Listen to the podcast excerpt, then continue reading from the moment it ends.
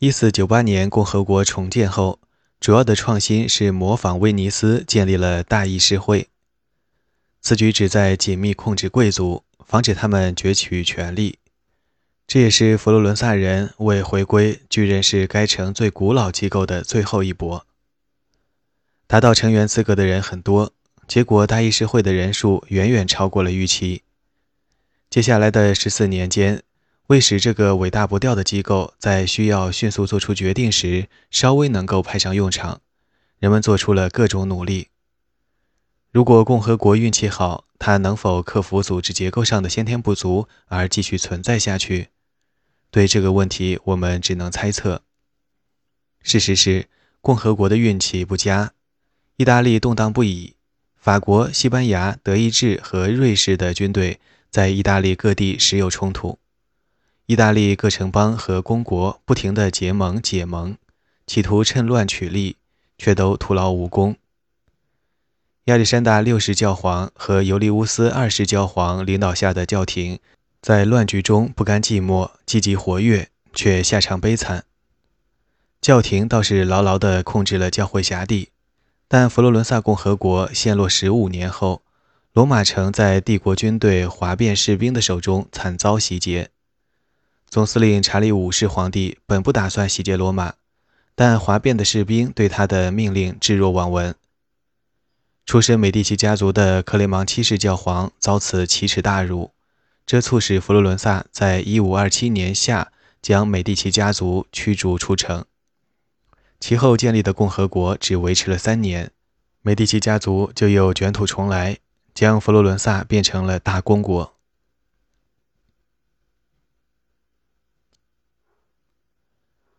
君主论。马基雅维利撰写《君主论》是在他所热爱的共和国失败之后。书的主题不难理解：马基雅维利从政期间，亲眼看到切萨雷·博尔吉亚是如何颠覆了城邦的政府，又强力自己为统治者的，也深思过法国为何征服了米兰却又得而复失，所以他对《君主论》的主题一直念兹在兹。他对主题做了非常小心的界定：新君主如何获得权力并保住权力。虽然题目的范围非常狭窄，此书所限于的洛伦佐·德·美第奇恰好是位新君主。书中第五章对于占领前在各自的法律下生活的城市或君主国应当怎样统治，明明白白就是对他的规劝。但是君主论的吸引力历久不衰，那是因为它全面探讨了人的天性和命运在政治生活中的作用。最重要的是，他坚持说，必须清醒地看穿人的真正本质，不要迷惑于仁义道德的漂亮话。那些话说的是人应该达到的理想境界，多少君主就是因为相信了那些漂亮话而国破身败的。君主论的成书恰逢其时，原因在书的最后一章“奉劝将意大利从蛮族手中解放出来”中昭然若揭。洛伦佐是教皇利奥十世的侄子，既然罗马和佛罗伦萨的掌权者都是美第奇家的人，这两支中部意大利势力最强的力量就没有了彼此的掣肘，可以放手推行开疆拓土的军事政策。现在，除了在你的显赫的王室之中，他再找不到一个可以寄予更大希望的人了。这个王室由于他的好运和能力，受到上帝和教会的宠爱，现在是教会的首脑，因此可以成为救世者的领袖。君主论分为两个部分，前十一章讨论了不同种类的君主国以及获得和统治他们的方法。剩下十五章中的十四章为君主提供了一面镜子，论及从西塞罗和塞涅卡的著作，到当时尚未写出的卡斯蒂廖内的《廷臣论》中为人熟悉的一系列题目：军事实力、诚信、慈悲、慷慨、避免受到轻蔑和憎恨等等。书的结尾向美第奇家族的君主提出规谏，希望他们统一意大利，赶走蛮族。马基雅维利笔下的蛮族，指的是自1494年以来在意大利横行霸道的外国军队。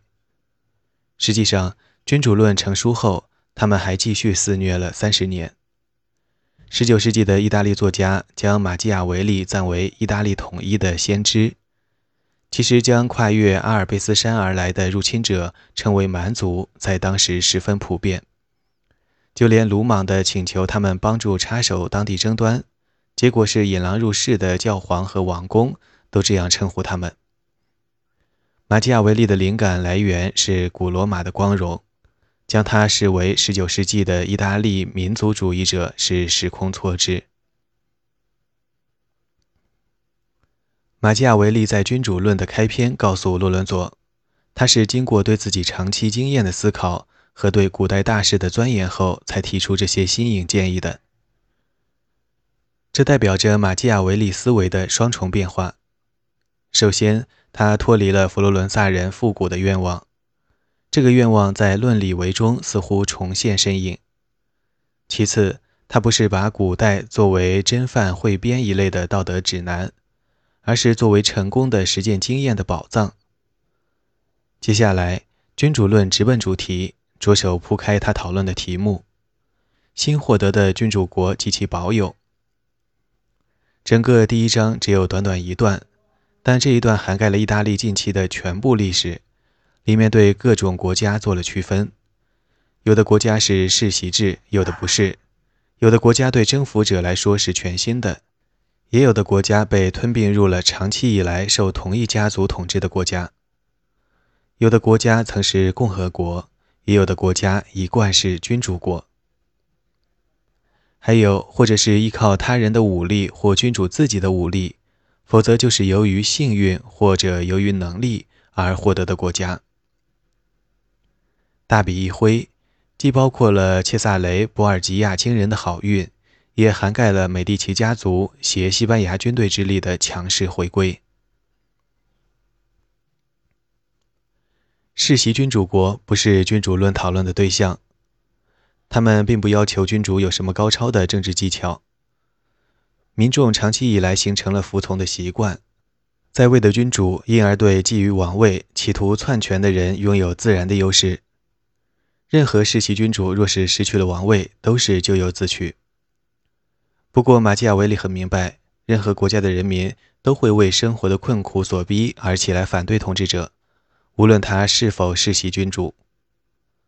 对关键问题的讨论始自第三章。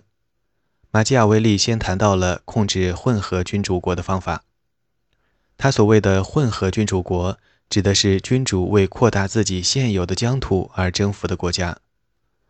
他解释了为何有的国家在被征服时默默服从。有的国家却起而反抗，并论述了靠君王自己的武力获得的国家与靠别人的帮助获得的国家之间的差别。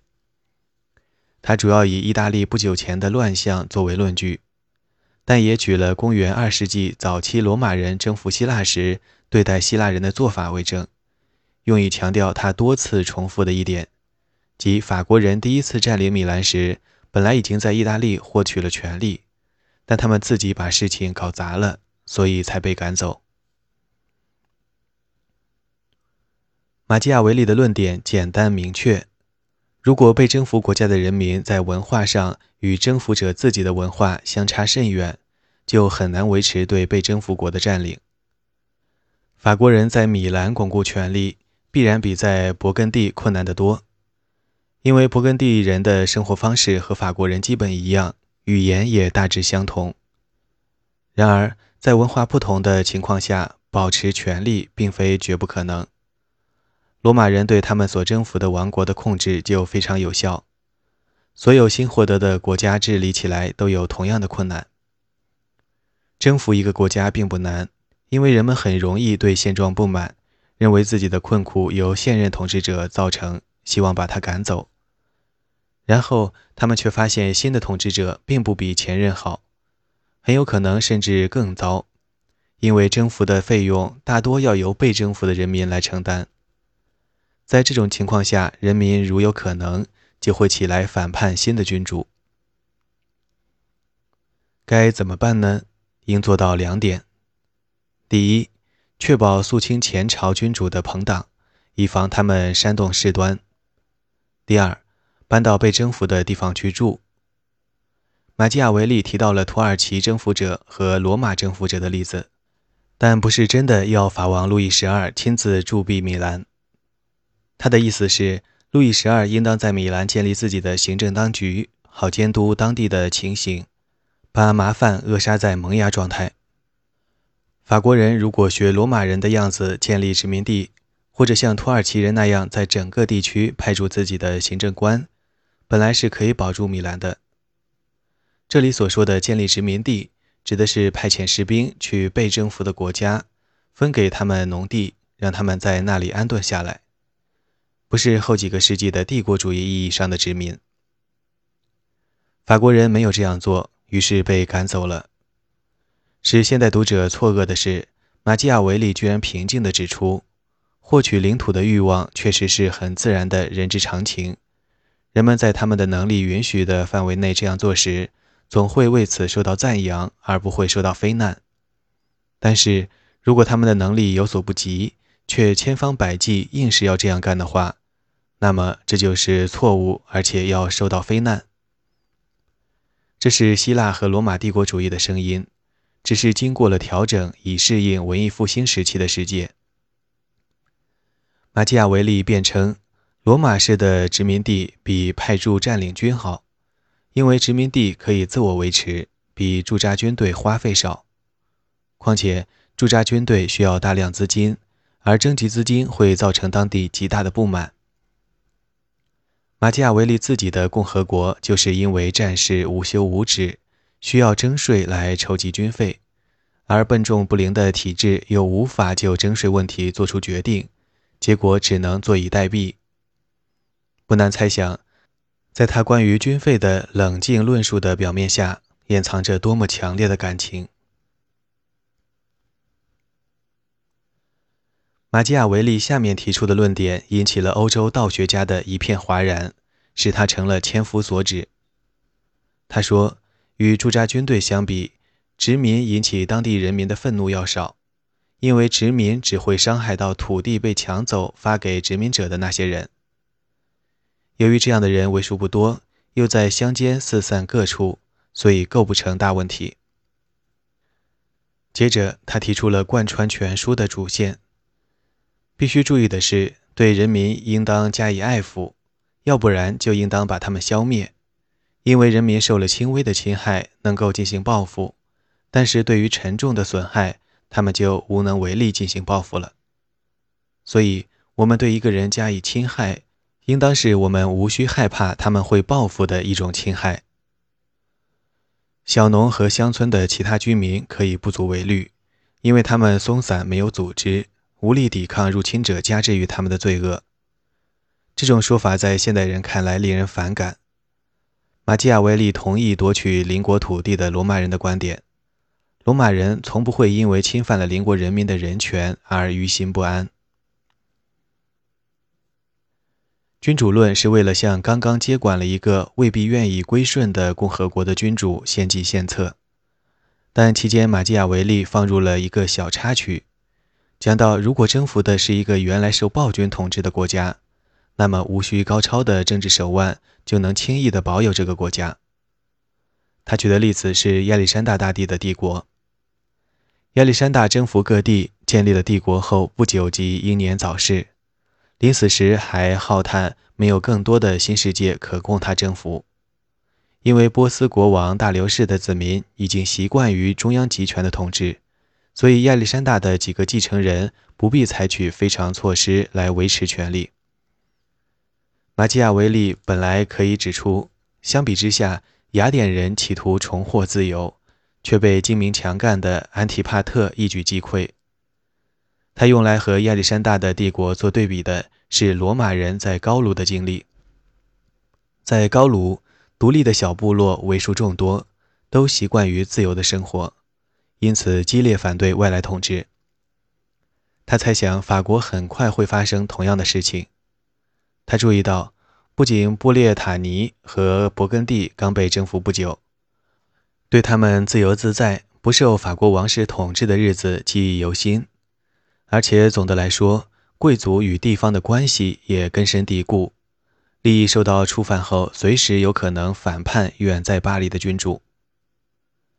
鉴于16世纪后半叶法国陷入了绵延的战火，马基雅维利此言简直是未卜先知。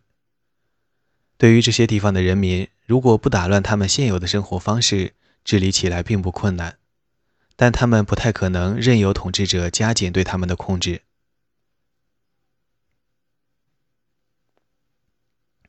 如果被征服国有长期真正自治的传统，对新君主而言就会非常棘手。在共和国中，有一股较强的生命力、较大的仇恨和较强的复仇心。他们缅怀过去的自由，就不平静，而且也不能够平静下来。既然如此，有三条建议就值得考虑：统治者要么亲自前往被征服国去居住，要么完全摧毁一切旧机构，要么最大程度地保持旧有的机构不变。以尽可能不伤害当地人民的感情。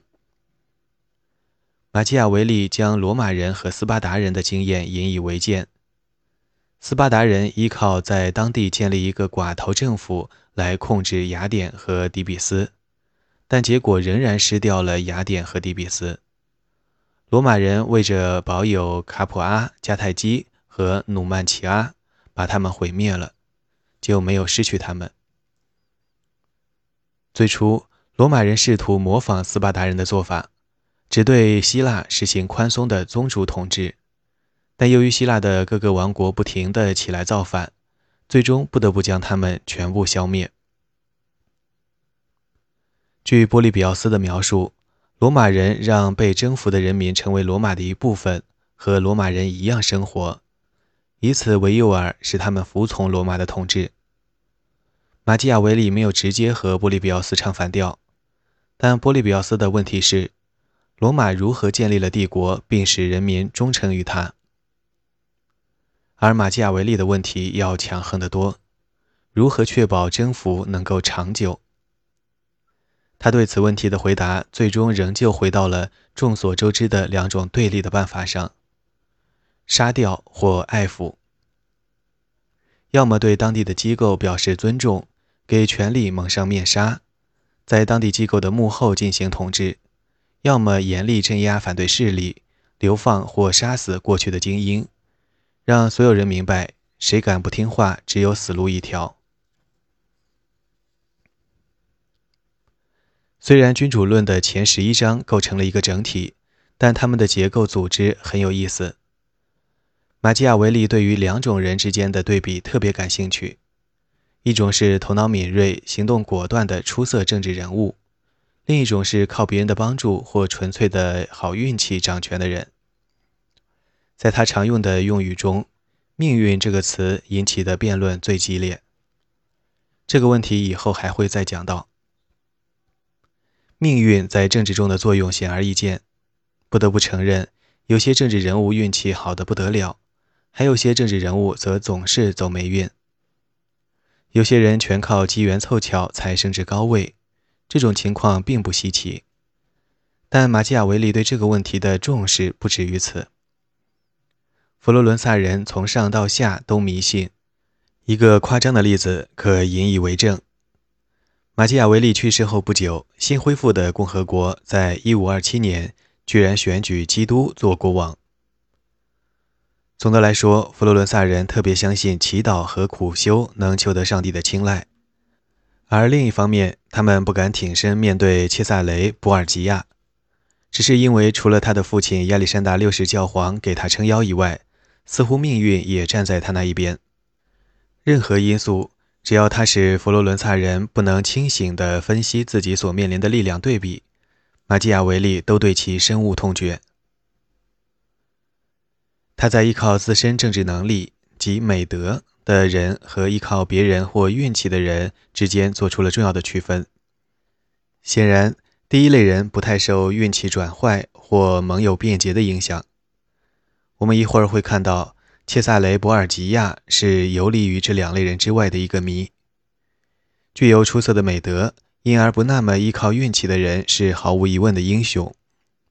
虽然马基雅维利承认把摩西与特修斯、居鲁士和罗姆卢斯归为一类可能会使人惊讶。谈到这四位英雄时，马基雅维利笔锋一转，思考起萨沃纳洛拉的命运，在这一部分写下了他最精辟的一些格言。在讨论使用自己的武力获得君主国的人的时候，他说：“所有武装的先知都获得胜利，而非武装的先知都失败了。”武装的先知这个形象成了二十世纪政治分析常用的一个比喻。马基雅维利说：“假使摩西、居鲁士、特修斯和罗姆卢斯不曾拿起武器，他们就不能使人长时期地遵守他们的戒律。”正如我们这个时代的基罗拉莫、萨沃纳洛拉修道士的遭遇一样，当大众一旦不再相信他的时候，他就同他的新制度一起被毁灭了，因为他既没有办法使那些曾经信仰他的人们坚定信仰，也没有办法使那些不信仰的人们信仰。萨沃纳洛拉后面还有数不清的先知型人物，他们提出的理念使他们所处时代的统治当局胆战心惊。但他们的追随者，除了波西米亚能攻善战的胡斯教徒之外，都缺乏推翻邪恶统治者的能力。这些论点的思想意义掩藏在表面之下。马基雅维利深知，虽然政治需要果断采取大胆的行动，但人是习惯的动物，有好习惯也有坏习惯，这就要求戒急戒躁，循序渐进。佛罗伦萨人对一心为国、可惜时运不济的统治者不知感恩，